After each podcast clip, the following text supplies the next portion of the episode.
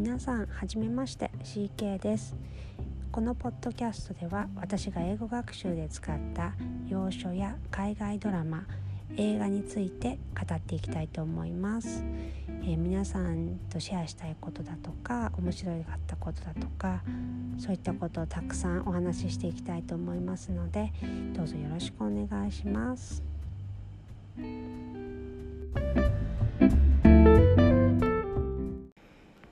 えーと、今日ご紹介させていただきたいのは「ワンダー」という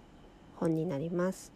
こちらは英語学習者にはおなじみの作品かと思いますけれどもあのよく洋書読み始めてちょっと慣れてきた頃に少しこう分厚い本を読んでみるのにおすすめなんて言われている児童書になります。こちらはですね私は2018年の4月から5月にかけてぐらいかな。2ヶ月近くかけて最初に読み終えました。でその後にスピンオフ作品「オーギーミーホワイトバード」って出てるんですけどそれも読みましてさらに最近だと「ペンギンリーダーズ版」も出たのでそれも読みました。あと映画も見ています。でこちらのあらすじはというと主人公はオーガストっていう少年なんですけれども先天性の障害を持って生まれているのであの外見が普通の子と全然違う子なんですね。でその子がずっとあのまあそういった障害があったものでずっと何回も手術をしなきゃいけなかったりした関係もあってホームスクールホームスクーリングを利用して自宅で学校に行かずに過ごしていたんですけれども彼があの9歳になって新しく学校に通うことにしたところから始まります。でまあ学校といっても公立の学校ではなくあのプレップスクールいわゆる私立の学校ですねなんですけれども、まあ、両親が彼を心配してですねあのちゃんと普通の子が通う学校に行かせた方がいいんじゃないかっていうことでまああのオーガストはちょっと嫌がるんですけど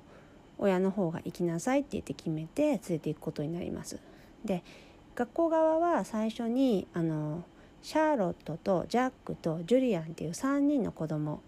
クラスメイトをサポート役に任命するんですね。であのまあ入学の前に実際に彼らに引き合わせたりもするんですけれどもただあのやっぱり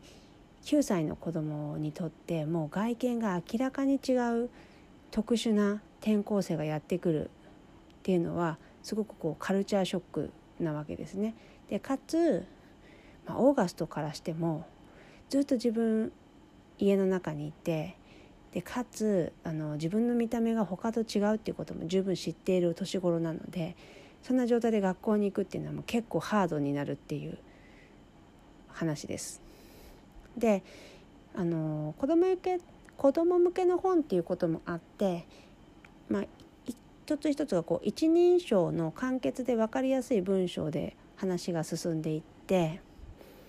すごく読みやすいので、まあ、そういった意味でもおすすめされることが多いのかなって思うんですけど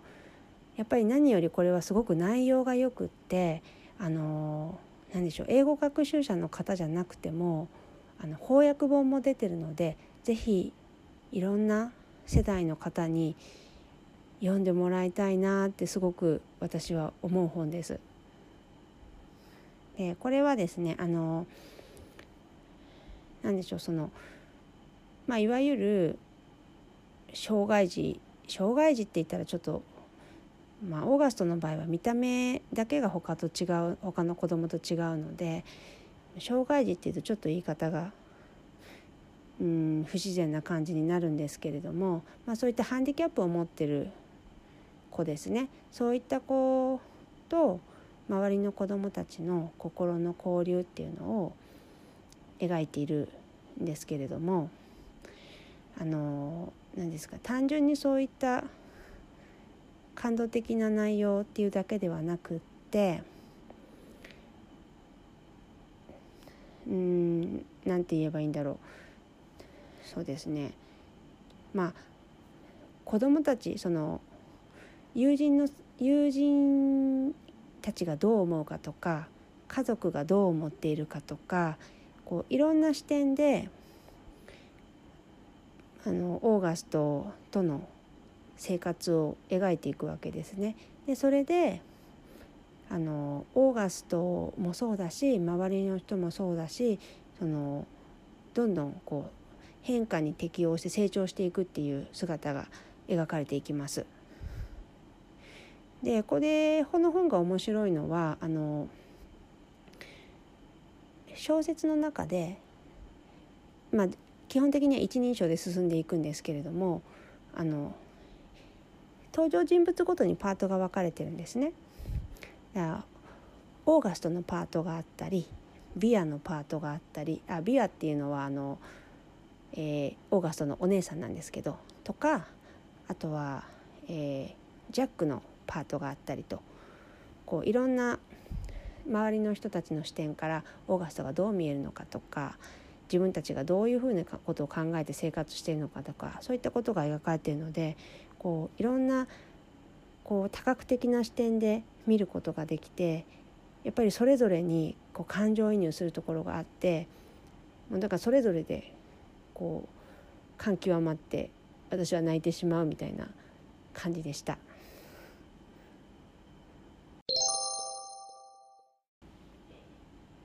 でですねあの一番私があの個人的に心を打たれたのはお姉さんのビアのパートですね。あの弟が生まれた瞬間からまあ両親は弟のオーガストのケアにつきっきりになるわけですね。でそれについて彼女はもう一切文句は言わないし自分でできることは全てするしなんでかっていうとやっぱりオーガストは障害を持って生まれてもう生まれて生まれた直後から度重なる入院や手術を必要としたしあの同時にやっぱりもう周りとも全く違う容姿なので心のケアも必要だったんですね。まあ、彼女はそれをすごくよく理解していてそれについて全然不満に思ってるわけじゃないしオーガストのことも心から大切に思っているんですねもう本当にすごいいいお姉さんだけどやっぱりこう時々オーガストのお姉さんのビアじゃなくてこうただの女の子のビアになりたくなる瞬間がやっぱり彼女にも出てくるんですよね。でオーガストの存在ってすごくインパクトのある存在すっごい大切な存在だけれどもやっぱり周りから見るともうあの彼らの家族っていうのはオーガストを中心に見てしまうのでそういうのではなくってもうオーガストの存在抜きにただただその自分の、うん、パーソナリティを見てほしいっていう彼女の気持ちがこうところどころにこう出てきてもうそれがすごく切なくて胸が締め付けられる感じでもうなんだろうお姉さんって辛いよねっていうこれはね本当に読んでいただくと分かると思うんですけどもうちょっと泣いちゃう泣いちゃう感じです。でまあお年頃の子にありがちな話なんですけどあの、まあ、ビアにはミランダっていう親友がいるんですね。でもそのこともなんかそのあんまり大きな理由もなくなんとなくギクシャクしちゃうんですよね。でそういうのってあの思春期の女の子の人間関係ですごいよくあることだと思うんですけどまたそれもあるよねみたいな感じになっちゃってででもミランダはミランダであのハードな状況の中でもこう愛があふれた家族に囲まれているようにビアが見えるわけですよね。それがすごく羨ましかったりしてでなんかお互いにこう友達だよねって思ってるところはありつつもなんかうまくいかないみたいなその友情についても描かれたりしてなんかそういう女の子同士のないものねだりというかお互いをちょっとずつ羨ましく思っててそれってでも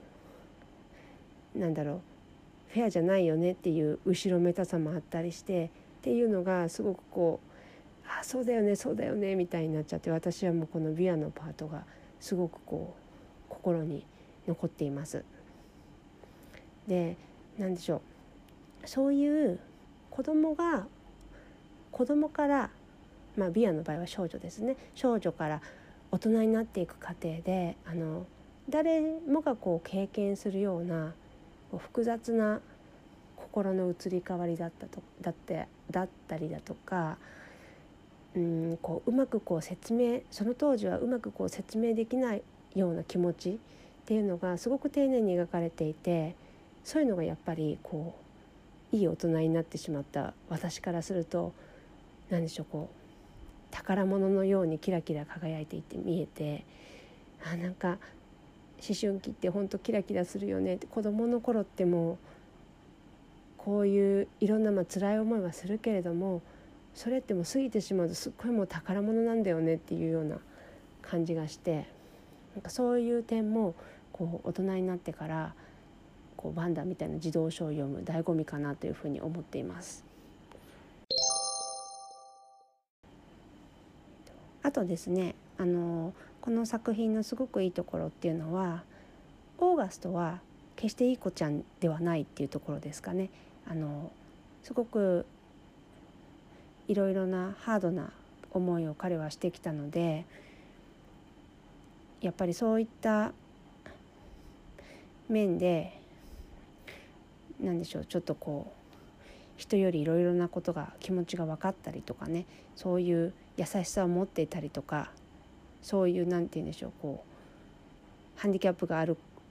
子を主人公にした話でありそうないい子ちゃんでは彼は全然なくって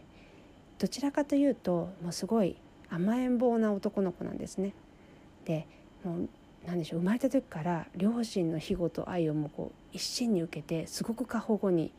育っているので実は結構わがままっ子だったりします。何かあるともう両親だとかビアに八つ当たりしますし、まあ、9歳なのでねそういうことってもう全然あっていいと思うんですけどもう本当子供ってそうだよねっていう感じがしてそれもすごく私の好きなところです。でまあ学校に行くようになっていろんな人間関係のこう荒波に彼は揉まれてこうもう甘えん坊ボーイも少しずつやっぱり成長していくわけですね彼は彼なりに。まあ、そういったあの子供向けの本ではあるけれども決して内容は子供っぽいわけではなくてむしろ大人が読むと大人の視点で気づく気づく大人の視点で気づくこともすごく多い作品ですこれは。なので、まあ、いろんな人が勧めるのもそういった理由があるのかなって私は思っています。特にあのこの作品はアメリカのプレップスクールっていうのがどういうものなのかなみたいなそういったところも垣間見れて面白いのかなと思います。あのもうね学費がすごいんですよ。この彼が行く学校の学費が。オーガストのご両親どんだけリッチなのみたいな、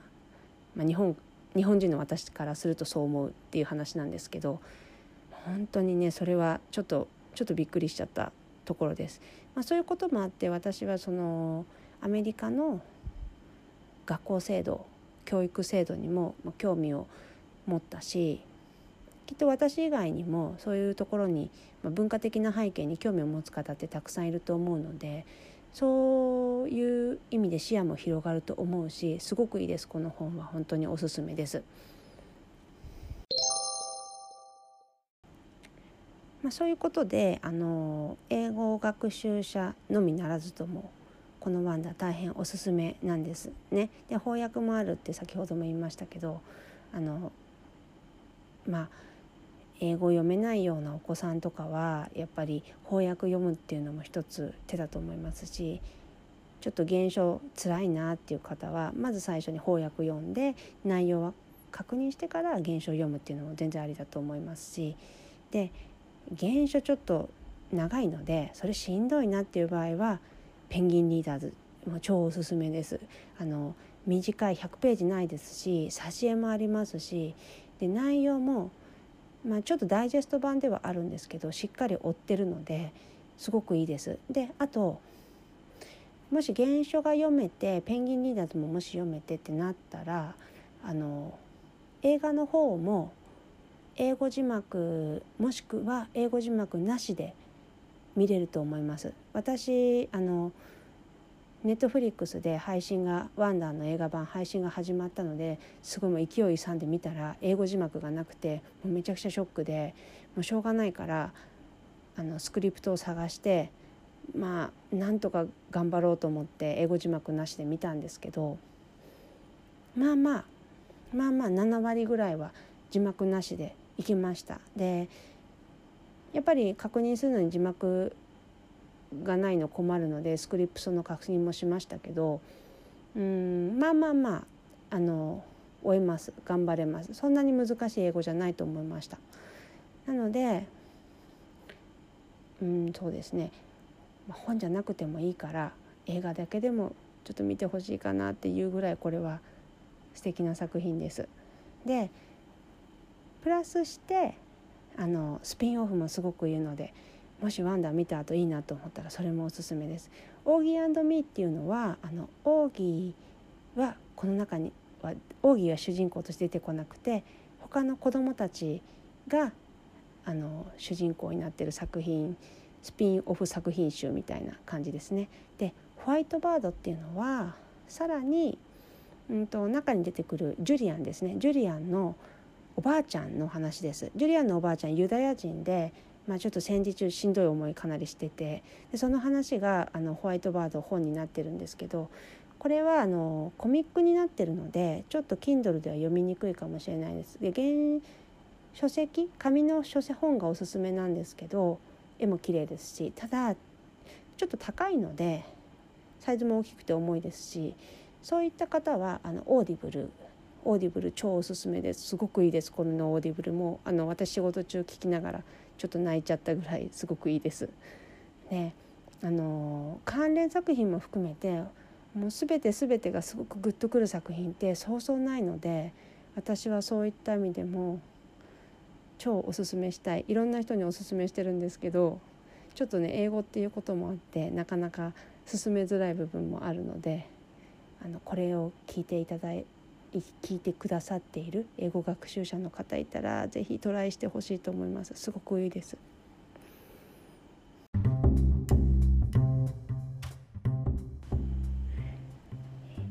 えー、ということで今回はあのワンダーのご紹介をさせていただきましたあのポッドキャストというか、まあ、音声配信自体が初めてで